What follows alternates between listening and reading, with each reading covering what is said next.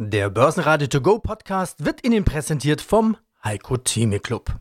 Werden Sie Mitglied im Heiko Theme Club. heiko-theme.de Börsenradio Network AG Marktbericht Der Börsenpodcast Im Börsenradiostudio Andreas Groß und Peter Heinrich und die Vorstände und Sprecher von Indus, Wienerberger, BayWa, Jenoptik 11880 und von der Deutschen Telekom. Da gab es nämlich überall Zahlen, gute Zahlen, teilweise Rekordzahlen und angehobene Prognosen. Die Meldung des Tages aber kam aus den USA. Die Inflation dort ist gefallen unter 8%. Und was dann passiert ist, das ist Ekstase pur. Das waren Kursbewegungen nach oben, die zum Teil dazu geführt haben, dass die Computersysteme abgeschaltet haben.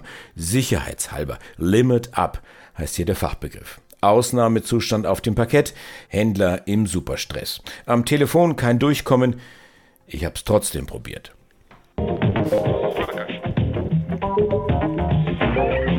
Hi, hier ist Sata. Und hier ist Andi Groß vom Börsenradio. Grüß dich. Hallo Andi, ich grüß, grüß dich. Was hast du denn mit dem DAX gemacht? Du, keine Ahnung. 14.30 Uhr plötzlich haben wir hier diesen 400-Punkte-Anstieg, mit dem wir gar nicht gerechnet haben. Also einmal nicht geblinzelt, ja, und schon ist der DAX 400 Punkte höher.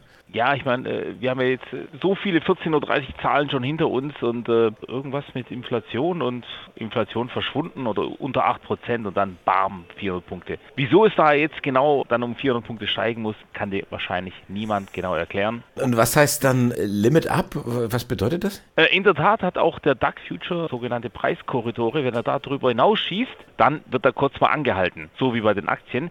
Passiert äh, im DAX Future sehr selten, aber äh, jetzt in dem Bereich hat man wirklich ein Limit ab und da pausiert er und sammelt er sich und dann geht es weiter. Analog zu den DAX-Aktien, da gibt es ja auch Preiskorridore. Also wenn da der Preis rausgeht, dann geht der Code erstmal aus. Irgendwie auch damit der Markt halt so halbwegs noch reagieren kann, bevor das noch irgendwie noch ekstatischer wird alles. Ja, und hat man diese Ekstase auch hören können? Ja, ja, natürlich, natürlich. Das, was wir jetzt hier heute gesehen haben, das haben wir wirklich die letzten Monate nicht gesehen. Vielleicht auch das ganze Jahr nicht. Da wird es dann zum ersten Mal laut und da wird auch gern geschrien, Verwunderung ausgedrückt, gelacht, geweint, alles. Was hast du gemacht? Und dann musste ich von 0 auf 100 gehen und dann äh, habe ich nur geschrien. Okay. Aber jetzt habe ich mich wieder beruhigt. Atakan Sein von ICF hat sich also wieder beruhigt. Nicht so der DAX, nicht die Börsen.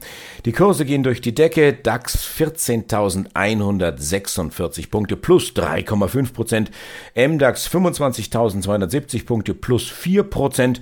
Eurostox 4 Prozent drauf. Dow 3 Prozent drauf. S&P 500 4,5 Prozent im Plus. Nasdaq 6 Prozent und so weiter und so weiter. Auch der Euro macht einen Satz nach oben. Von der Parität geht's rauf auf 1 1,016 US-Dollar. Ohnehin fragt man sich, ob die Lage nicht doch deutlich besser ist als die Stimmung. Denn die Unternehmen liefern durch die Bank starke Quartalszahlen und heben teilweise sogar deutlich ihre Prognosen an. BayWas Finanzchef schüttelt hörbar den Kopf und sagt sinngemäß, wir reden die Krise so lange herbei, bis sie tatsächlich kommt. Andreas Helber, BayWa CFO. Was ist denn in der Bauindustrie los? Da lese ich Kommentare, oh, die Krise am Bau. Aber wenn ich Ihre Zahlen anschaue, ich kann da von einer Krise im Bau eigentlich gar nichts erkennen.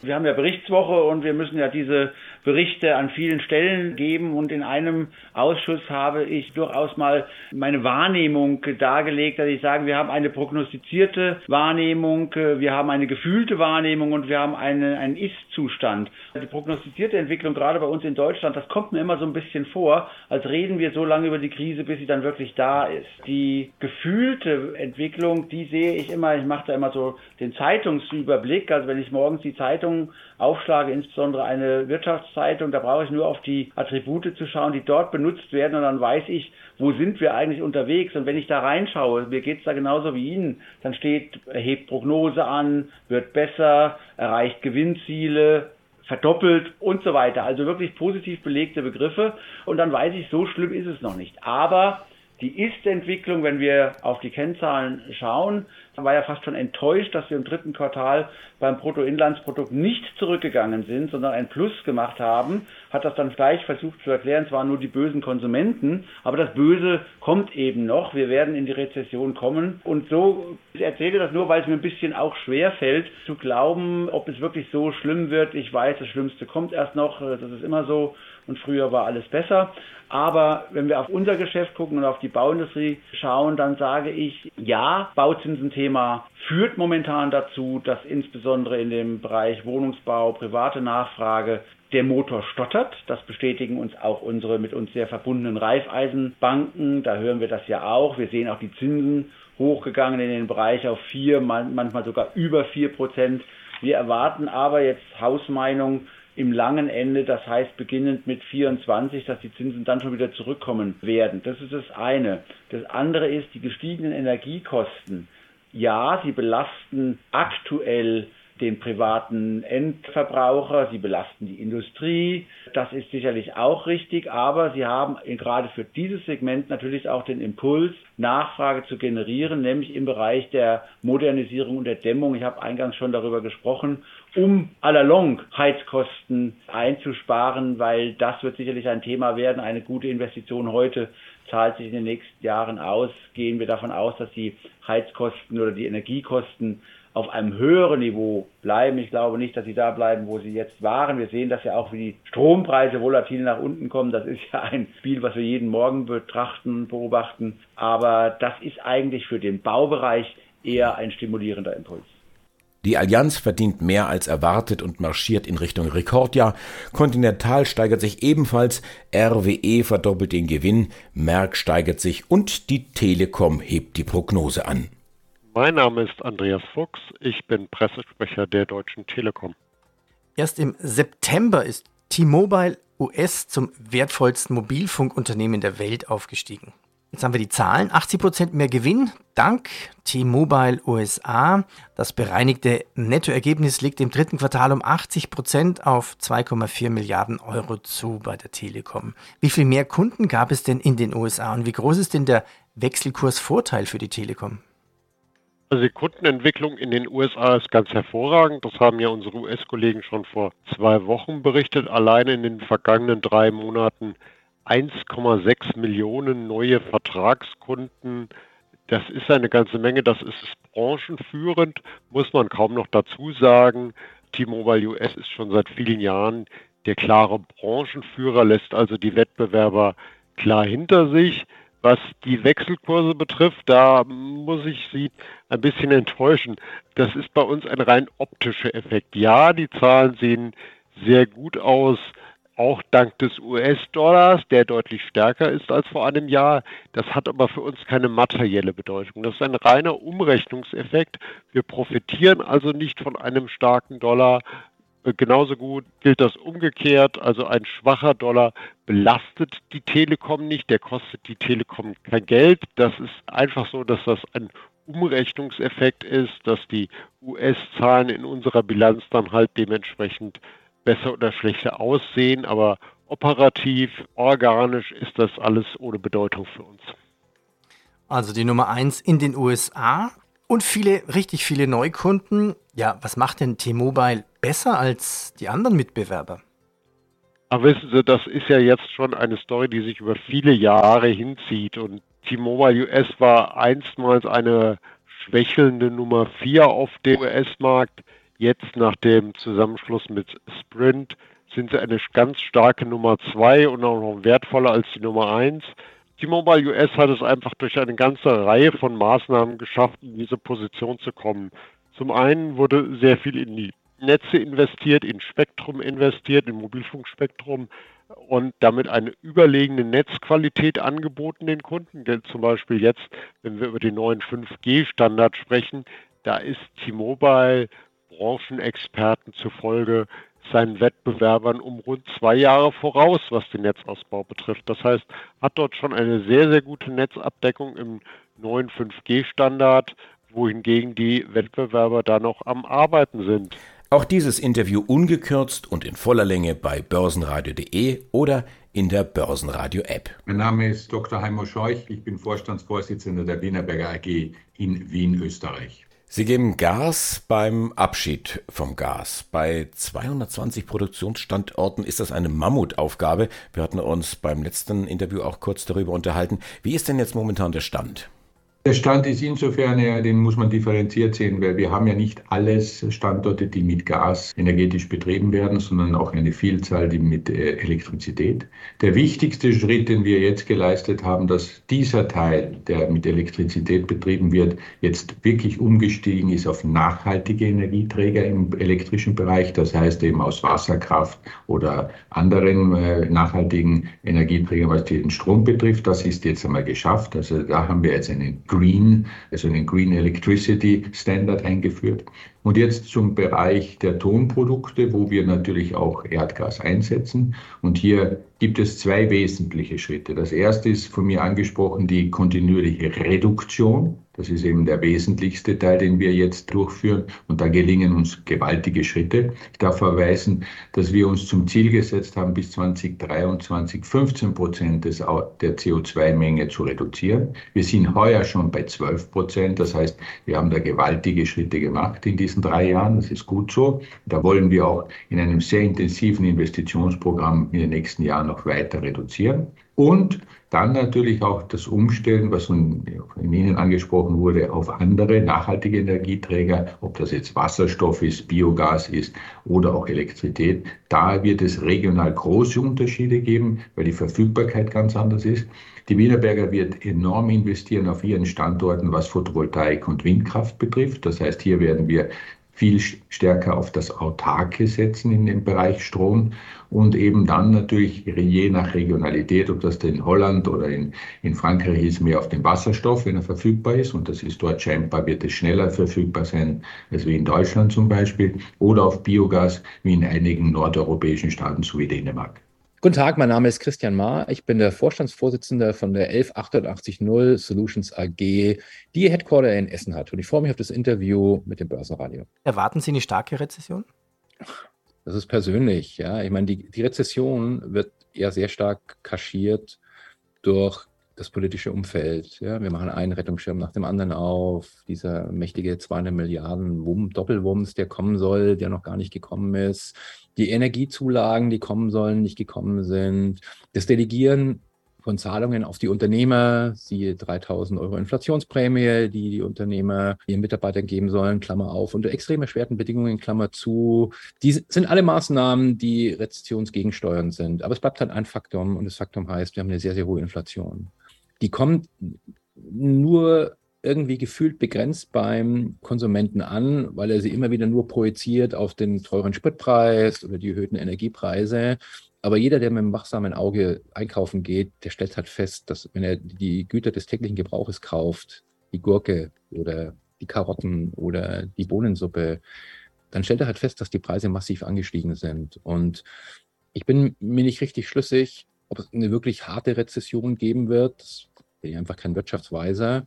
Aber ich glaube, die wirtschaftliche Lage wird deutlich angespannter. Und das wird auch nochmal ein Stück weit dadurch verstärkt, ja, dass ich so das Gefühl habe, dass auch ein Stück weit die ganze Arbeitsmoral ein bisschen sinkt. Ja der einen Seite wird über Rezession gesprochen, auf der anderen Seite kommen Forderungen wie, wir würden ganz gerne 25 Stunden in der Woche arbeiten bei vollem Lohnausgleich. Ja, auf der einen Seite wird über Rezession gesprochen, auf der anderen Seite stellen wir einen extrem hohen Krankheitsstand fest. Ich glaube, der Bundesdurchschnitt sind sechs Prozent. Ja, auf der einen Seite sagen wir, wir müssen den Arbeitsmarkt vitalisieren. Auf der anderen Seite führen wir ein Bürgergeld ein, das nun erwiesenermaßen, ohne politisieren zu wollen und es vollkommen neutral darzustellen, Arbeit etwas unattraktiv machen. Und man würde sich einfach machen und sagen, ja, es kommt eine Rezession. Ich glaube, es ist eine Menge von vielen, vielen Faktoren, die auf die wirtschaftliche Lage einwirkt. Die ganze Ukraine-Krise tut ein Übriges. Ja, die Energieknappheit, die wir haben, auf der unser gesamter Wohlstand basiert, wenn man ganz ehrlich ist, macht ein weiteres.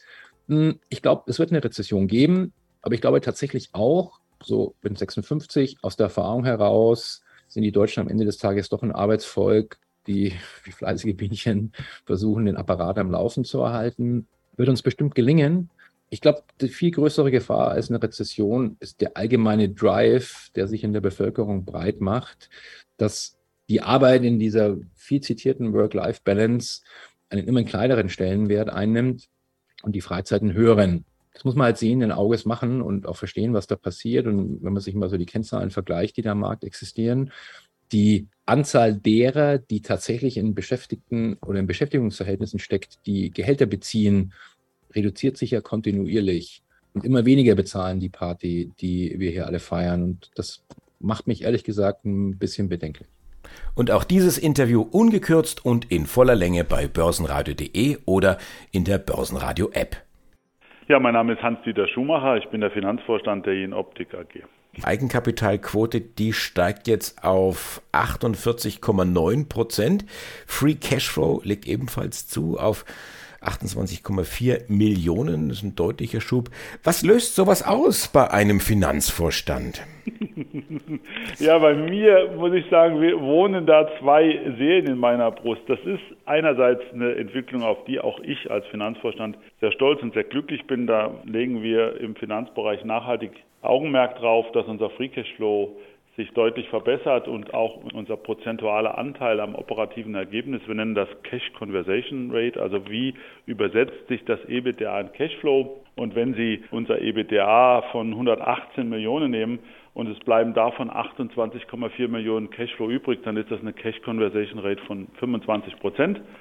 Und normalerweise sollte es deutlich über 50 Prozent sein. Das werden wir auch schaffen mit dem starken Quartal 4. Und bei uns ist das ja nach Abzug der Investitionen und unsere Investitionen sind hochgefahren. Das heißt, ich bin einerseits froh, dass es trotz der hohen und deutlich über Vorjahr liegenden Investitionen zu 28,4 Millionen gereicht hat und damit deutlich besser als im Vorjahr.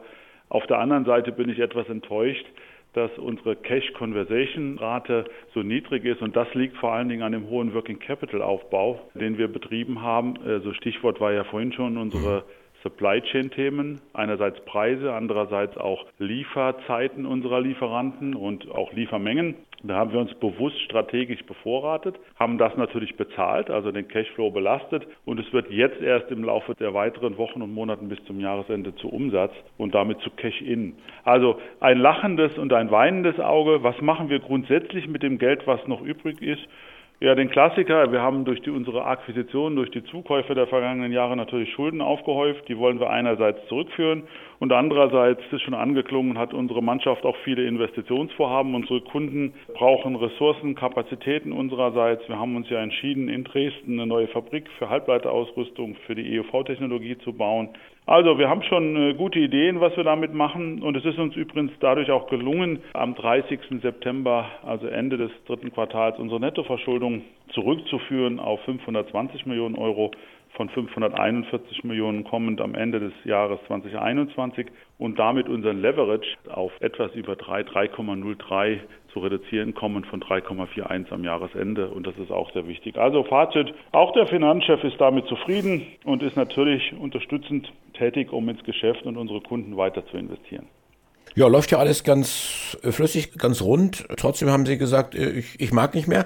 Also ernsthaft, Ihr Vertrag läuft Ende äh, Februar aus.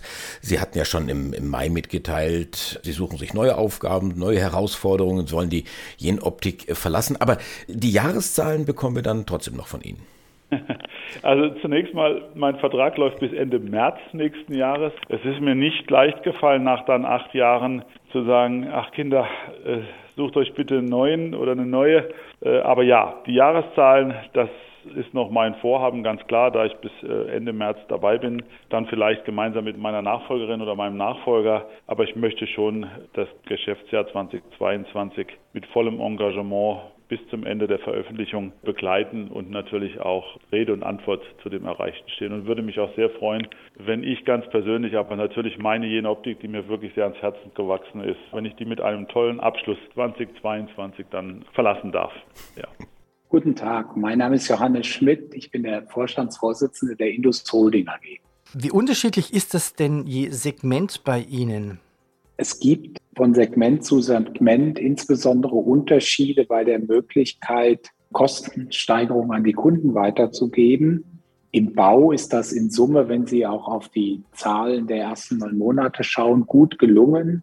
Im Bau insgesamt denke ich, hat sich die Verfügbarkeit von Material mittlerweile auch wieder verbessert und wir sehen auch gewisse Beruhigungstendenzen bei den Materialpreissteigerungen, die ja wirklich in den vergangenen Monaten immens waren. Wenn wir auf das Segment Fahrzeugtechnik schauen, haben wir halt aufgrund der Vertragsstrukturen, insbesondere im Bereich der Serienzulieferung für PKWs, eine ganz große Herausforderung, die Preisvereinbarungen, die über viele Jahre laufen, jetzt durch entsprechende Anpassungsverhandlungen mit den Kunden anzupassen. Eine sehr herausfordernde Aufgabe, die nur zeitversetzt gelingt. Im Maschinen- und Anlagenbau ist es auch ein herausforderndes Thema, wobei dort haben Sie ja typischerweise ein Projektgeschäft und wenn Sie dann neue Projekte anbieten, bieten Sie die halt auf Basis Ihrer neuen Kostenstruktur an. In laufenden Projekten ist es schwierig, Kostensteigerungen, die Sie während der Projektlaufzeit haben, auch an die Kunden weiterzugeben. Wenn ich auf die Medizin- und Gesundheitstechnik schaue, ist es auch ein herausforderndes Marktumfeld, weil wir mit unseren Produkten uns viel in dem Bereich, sagen wir mal, von Hilfsmitteln bewegen, die über Apotheken und Sanitätshäuser verkauft werden. Dort spielt eine ganz entscheidende Rolle die Zuzahlungen der Krankenkassen. Die werden ausgehandelt zwischen den Krankenkassen und den Sanitätshäusern, Apotheken. Dort gibt es aktuell überhaupt keine Bewegung. Das heißt, die Zuzahlungen bleiben unverändert für den Endverbraucher, aber die Kosten bei unseren Unternehmen steigen deutlich. Das sehen wir leider auch an der Margenentwicklung in diesem Segment. Das heißt, die Preissetzungsmacht dort ist mit den Produkten, die wir haben, durchaus eng begrenzt. Wenn wir dann noch auf die Metalltechnik schauen, müssen wir sagen, es ist in Summe gut gelungen, die doch auch massiven Preisanstiege beim Material weiterzureichen. Insofern haben wir dort ja auch eine sehr erfreuliche operative Entwicklung zu verzeichnen. Die Interviews in voller Länge hören Sie jeweils bei uns im laufenden Programm bei börsenradio.de oder in der kostenlosen App. Das Team vom Börsenradio wünscht Ihnen jetzt ein gutes Händchen bei all Ihren Investmententscheidungen. Für Sie am Mikrofon heute Andi Groß. Börsenradio Network AG. Marktbericht. Der Börsenpodcast. Der Börsenradio To Go Podcast wurde Ihnen präsentiert vom Heiko Theme Club. Werden Sie Mitglied im Heiko Theme Club. heiko-theme.de D.